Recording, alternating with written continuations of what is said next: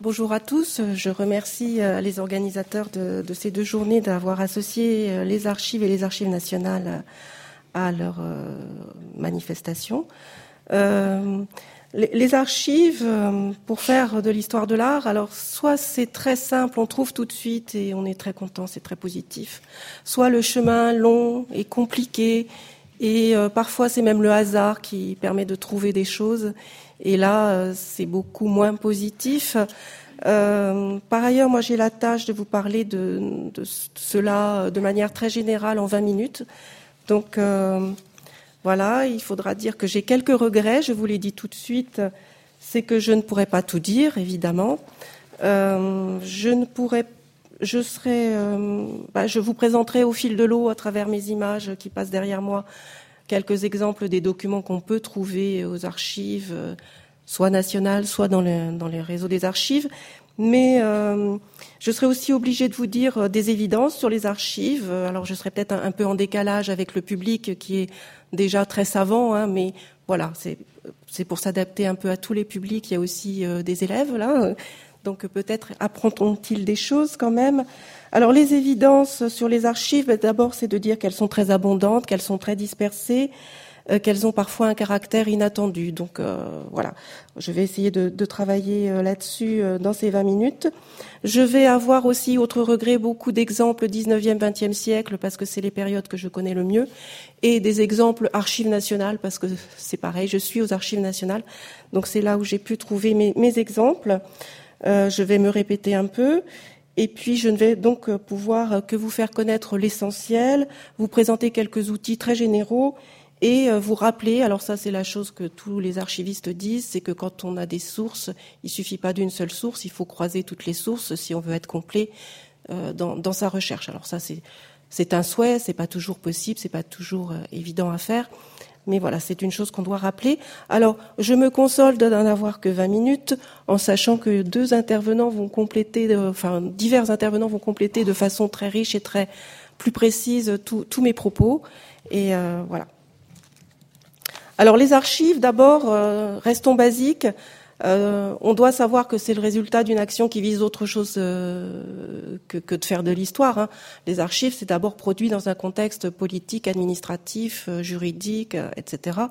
Donc, elles n'ont pas été conçues pour les historiens de l'art, les historiens du mobilier, des ensembles et, des décors. Hein. Donc, je rappelle la loi. Euh, de 2008 sur les archives. Les archives sont l'ensemble des documents, quelle que soit leur date, leur lieu de conservation, leur forme, leur support, produits ou reçus par toute personne physique ou morale et par tout service ou organisme public ou privé dans l'exercice de leur activité. Donc on est là face à un domaine très vaste. Donc les archives, ce ne sont ni des documentations ni des œuvres, même si certains documents d'archives sont, peuvent avoir qualité d'œuvre, comme euh, les aveux rendus à René d'Anjou que j'ai mis en petite, euh, en petite image sur cette diapositive. Voilà, donc euh, d'abord ce sont des documents. Hein. Et par ailleurs, ils ont une grande diversité de nature, de supports. Donc on part euh, du parchemin, des tablettes de cire, du, tissu parfois, de tous les procédés photographiques, euh, photomécaniques, euh, de tout ce qui est imprimé jusqu'au numérique. Hein. Donc voilà, tout ça, ce sont des archives et il faut savoir les explorer. Alors les archives, elles s'articulent autour de la notion de producteur et je sais que Luc Forlivesi y reviendra. Donc le producteur, c'est cette personne ou cette institution qui, autour de son activité, va produire un fonds alors c'est ce qu'on appelle un fonds d'archives. Alors le problème, c'est que les fonds d'archives, hélas, quand ils existent encore, qu'ils sont bien repérés, bien réunis autour d'un producteur, ils sont très faciles pour vous, historiens, à utiliser, dans la mesure où on va se dire, effectivement, euh, euh, bah, le, fonds de, tel musée, le fonds de, telle famille qui possédait tel château, voilà, il existe, il est là, il est repéré, donc euh, je vais l'utiliser pour étudier l'objet que je dois euh, restaurer, conserver, présenter. Mais euh, il y a eu beaucoup d'aléas dans, l'histoire euh, de la France et dans l'histoire des archives. Donc il faut bien savoir qu'on n'a pas tout conservé. Il y a eu des guerres, des révolutions, des incendies. Il y a eu aussi des archivistes qui ont détruit des documents, parfois à juste titre. On nous reproche beaucoup de de détruire des documents, mais on ne peut pas évidemment garder toute la production euh, de l'administration française des origines à nos jours.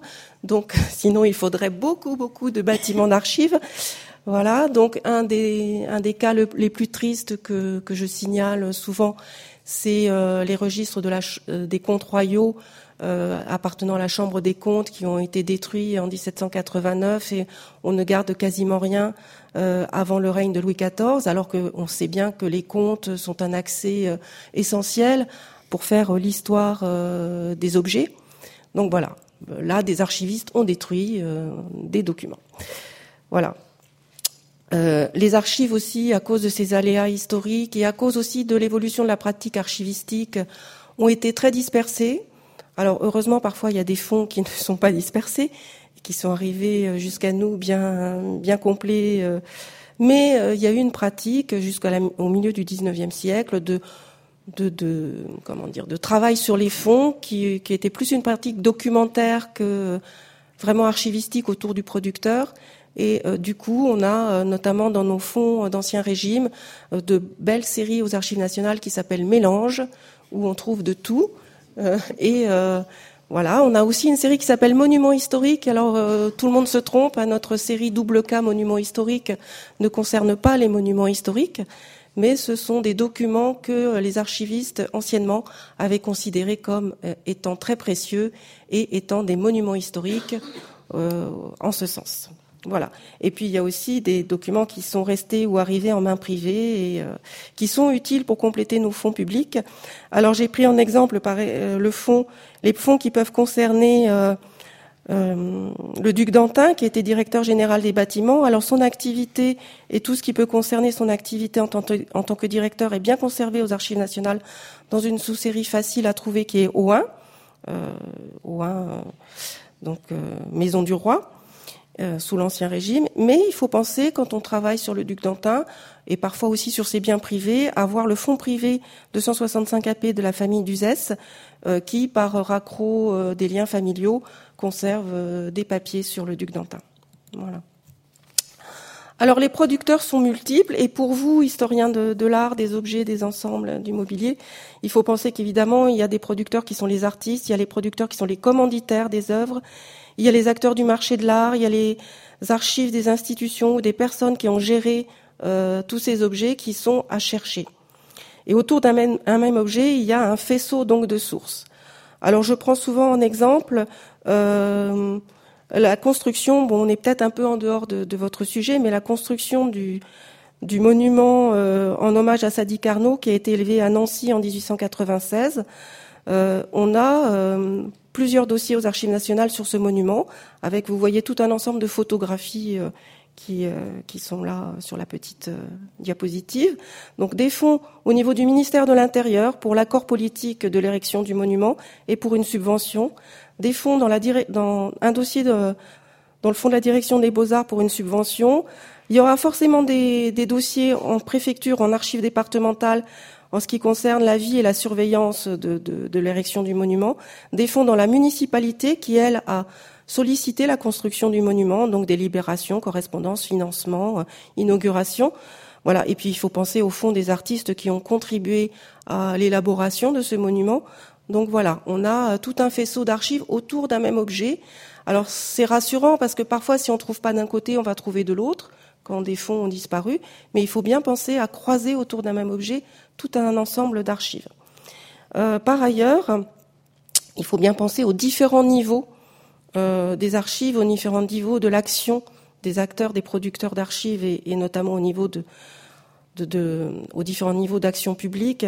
Donc, quand l'État euh, est un acteur immédiat euh, pour la production, la commande d'un objet, les dossiers qu'on trouvera au niveau des archives nationales seront beaucoup plus importants, beaucoup plus riches.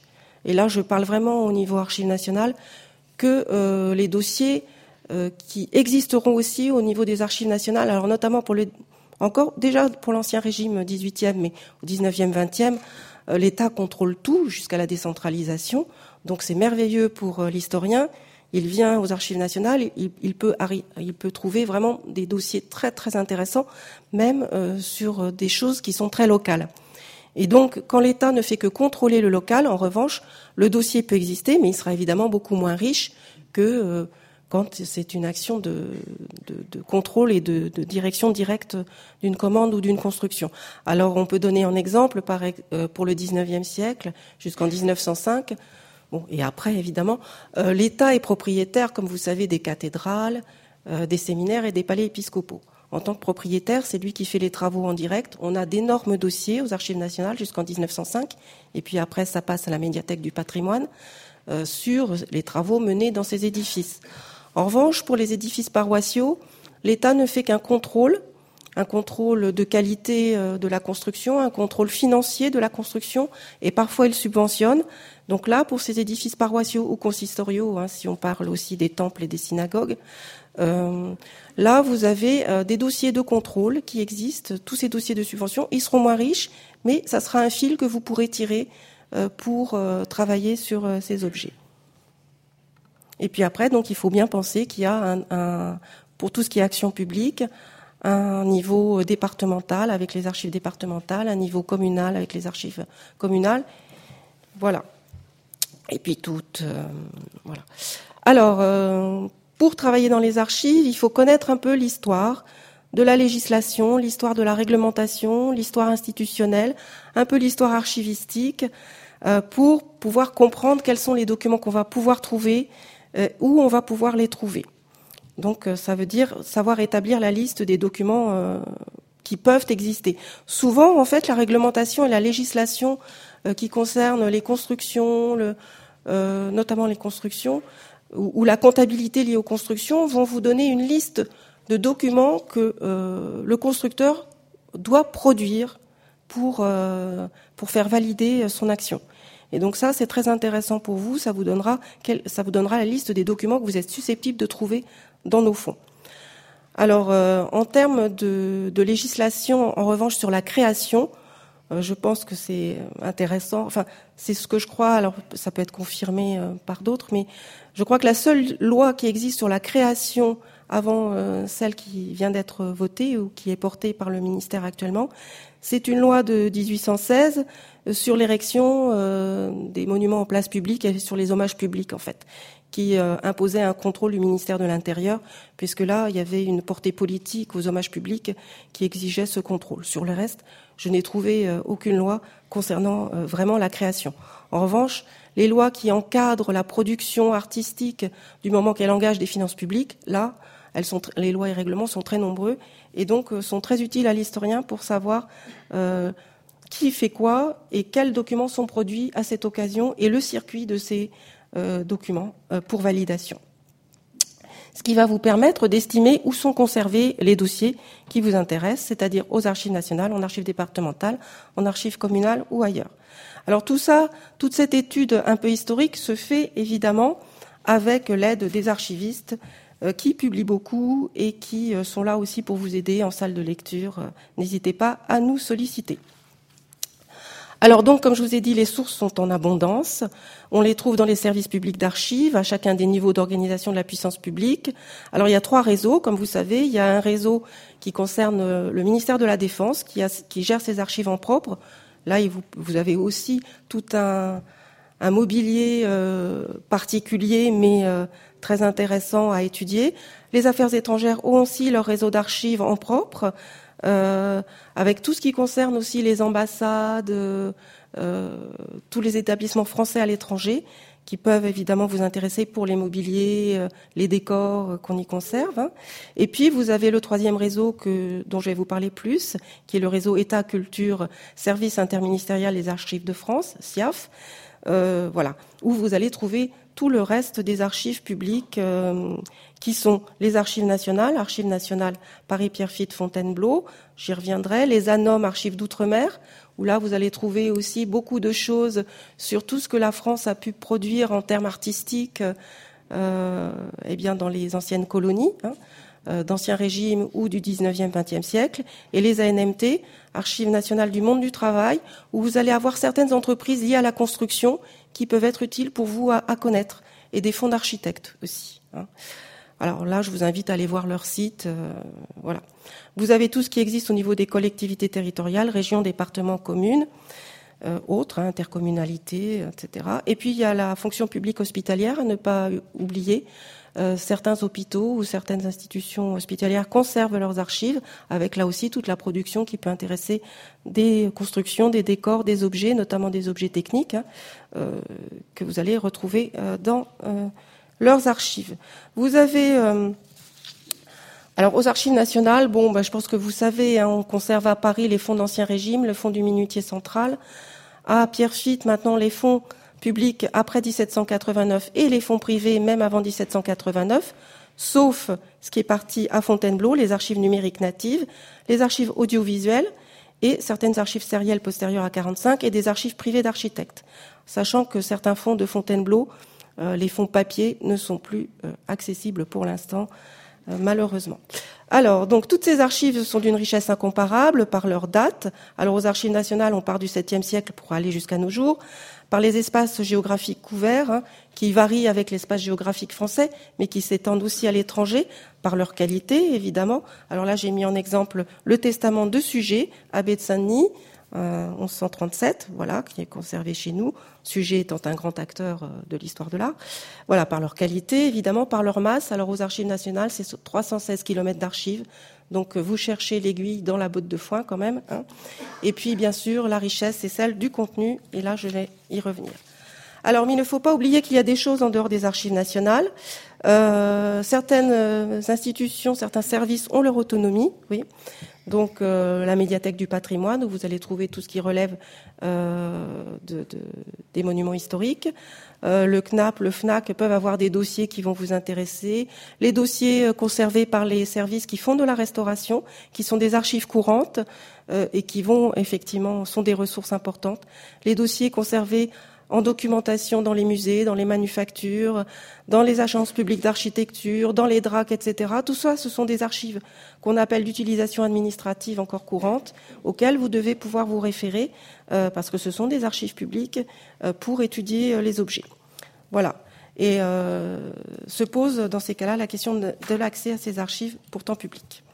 Alors la vérité peut être ailleurs aussi, dans les bibliothèques, dans les musées, dont je vous l'ai dit, dans les documentations des musées, ou dans des lieux euh, d'archives qui sont euh, plus ou moins associatifs, plus ou moins privés, comme le Centre d'architecture du XXe siècle, hein, où on a de volumineux fonds d'architectes avec tout ce qui concerne les décors euh, concernant les constructions faites, ou bien les archives diocésaines, hein, qui sont des archives privées, mais qui vont être utiles pour étudier tout ce qui est architecture religieuse catholique. Alors, les outils pour accéder à ces archives, ils sont très nombreux. Je vous invite à aller voir le site du SIAF, très très riche, qui va vous donner déjà une première, première orientation vraiment euh, très importante et qui va vous renvoyer notamment au portail européen des archives. Euh, voilà.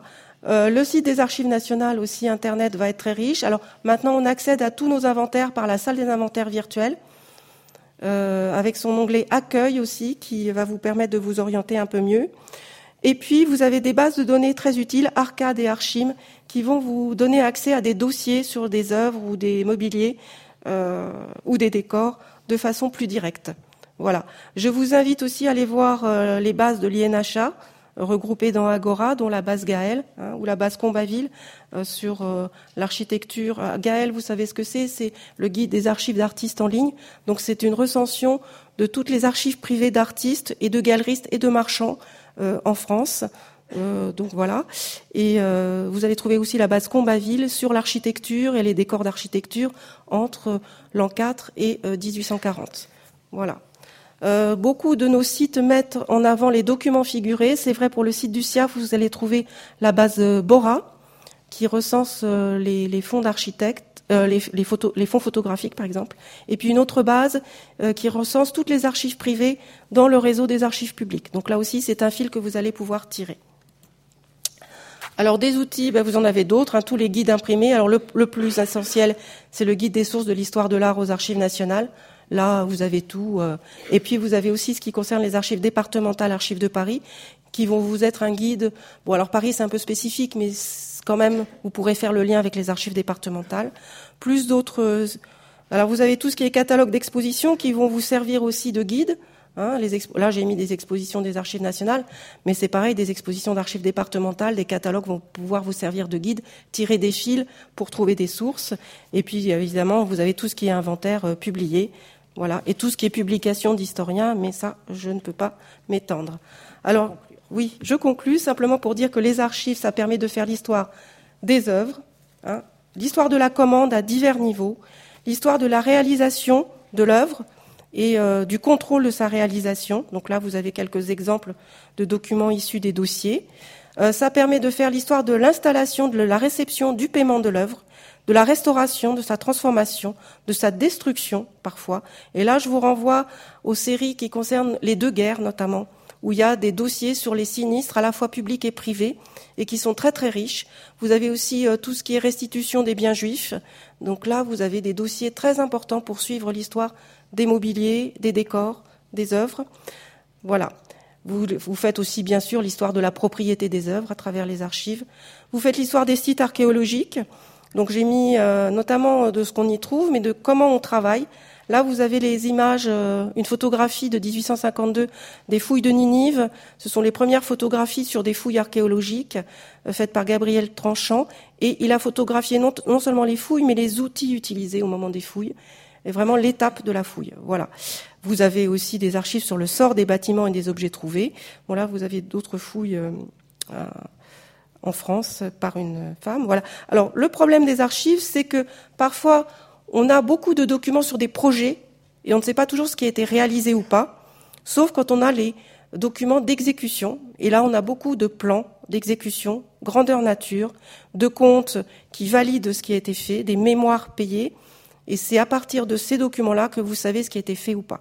Mais nous, archivistes, c'est vrai que face à la masse, on ne peut pas savoir, face au projet, qu'est-ce qui est devenu réalité ou pas, sauf à avoir ces documents d'exécution, mais on ne les a pas toujours, soit, sauf à avoir ces paiements qui valident vraiment le service fait, comme on dit, de façon administrative. Après, vous pourrez faire l'histoire des musées et de leurs collections, l'histoire des événements artistiques, notamment les salons, les expositions, tout ce qui est fête et cérémonie, qui vont vous permettre de, de suivre l'histoire de tous ces objets et décors. Et puis, euh, voilà, l'histoire des collections publiques privées, hein, des inventaires euh, des collections royales, des testaments, des inventaires après décès. Là, je vous avais mis en exemple le testament de Philippe de Champagne, qui donne à son, à son exécuteur testamentaire un tableau. Donc, on peut savoir déjà la base de départ euh, de ce tableau, à qui il a été donné, plus tout ce qu'il y a dans son atelier, dans sa demeure, au moment où il meurt. Voilà, c'est une base de départ. Euh, voilà, des documents relatifs aux œuvres, donc tout ce qui est contrat devant notaire pour la réalisation des œuvres, des libérations euh, des institutions municipales, des chapitres, des fabriques pour la réalisation des œuvres religieuses, tout ce qui est compte et paiement qui vont vous permettre de suivre l'histoire des œuvres. Et puis euh, tout ce qui est correspondance ou dossier lié à la commande, lié à la réalisation des œuvres, donc des arrêtés de commande comme ici, voilà. Euh, un mémoire pour des ouvrages de Marbury à Versailles. Donc là, on sait que la chose a été faite puisqu'on est sur un mémoire de paiement. Euh, des documents relatifs aussi au contrôle, donc, dont des documents de justice. Tout ce qui est fonds des greffiers des bâtiments du roi, notamment, va être très utile pour suivre euh, les constructions et décors, même privés, à Paris sous l'Ancien Régime, par exemple. voilà, des enquêtes, telle l'enquête lancée sur les préfectures en, 18, en 1953, qu'on trouve dans les euh, dossiers euh, de contrôle des collectivités publiques du ministère de l'Intérieur qui sont très très riches, auxquels il faut penser. Voilà. Alors d'autres dossiers concernent les attributions et les subventions. Alors j'ai pris en exemple un tableau de Delacroix qui est donc là on a l'arrêté d'attribution. Le tableau il est ici. Voilà. Et euh, ça concerne un sultan.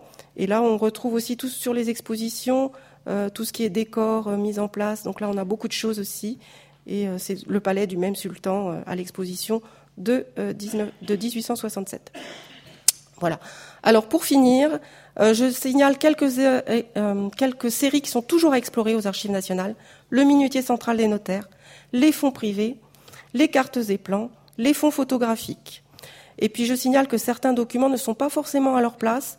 Par exemple, ces documents graphiques euh, sur un monument euh, élevé à Lunéville pour euh, Erkman ne se trouve pas dans le dossier de subvention Beaux-Arts, en F21, mais il se trouve dans le dossier d'autorisation ministérielle ministère de l'Intérieur au F1C1.